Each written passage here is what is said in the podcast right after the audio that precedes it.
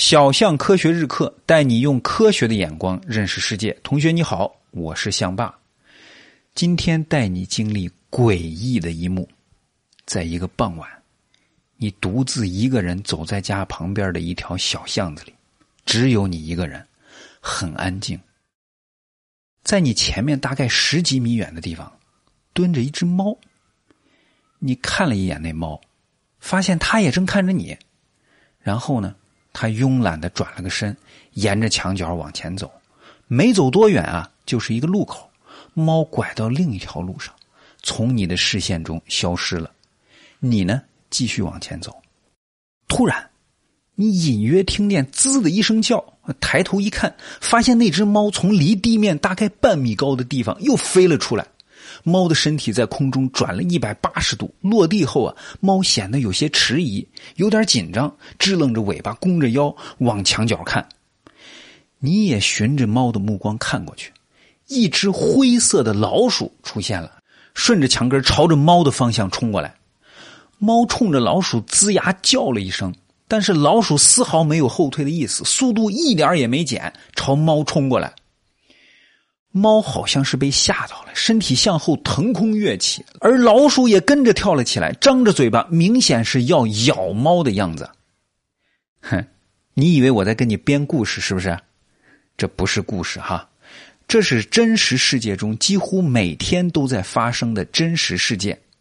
只不过啊，我把你写进了这个事件里，目的是希望你能更好的感受人看到老鼠咬猫时候那什么心情。那问题来了，难道现实真的像动画片里老鼠唱的那样，老鼠怕猫那是谣言吗？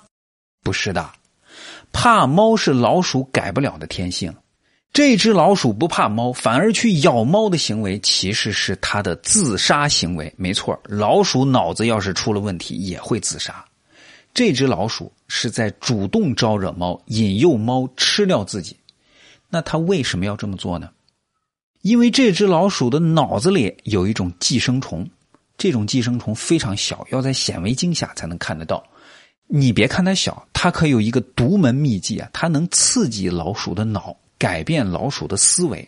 简单说，就是寄生虫通过控制老鼠的脑来控制老鼠的行为，让老鼠去自杀。这种寄生虫的名字叫弓形虫。弓形虫不仅只会老鼠自杀呀。而且连老鼠的死法都给安排好了，不是跳楼，不是跳河，只能有一种死法，那就是去找一只猫把自己吃掉。他为什么一定要老鼠这样死呢？因为弓形虫要生育后代。弓形虫可以寄生在老鼠身体里，也可以寄生在猫和其他哺乳动物身体里。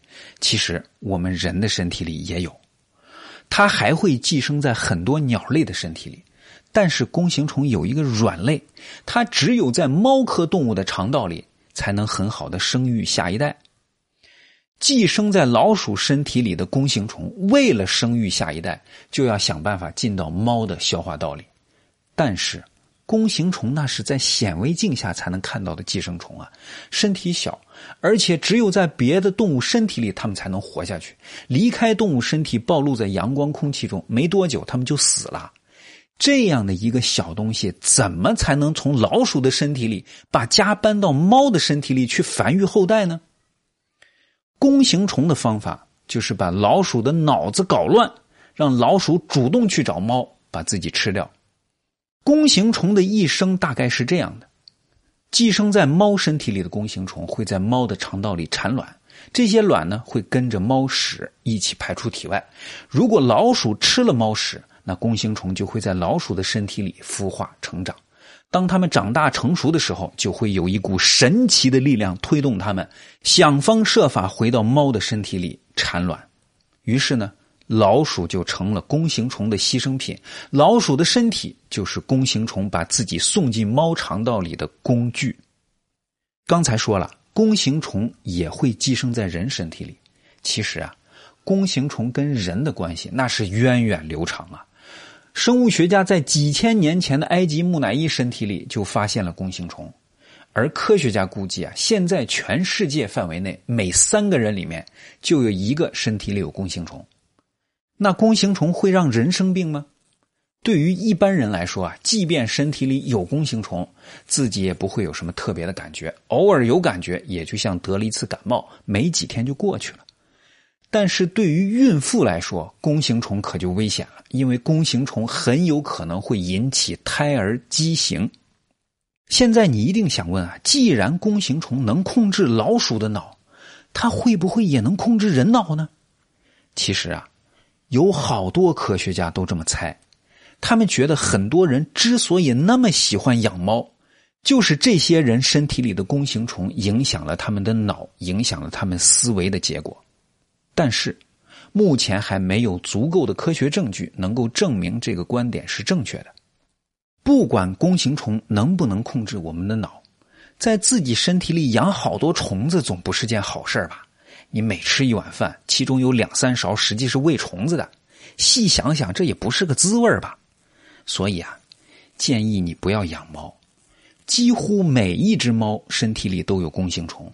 而你在清理猫屎的时候，弓形虫的卵进入你身体，那也几乎是板上钉钉的事儿。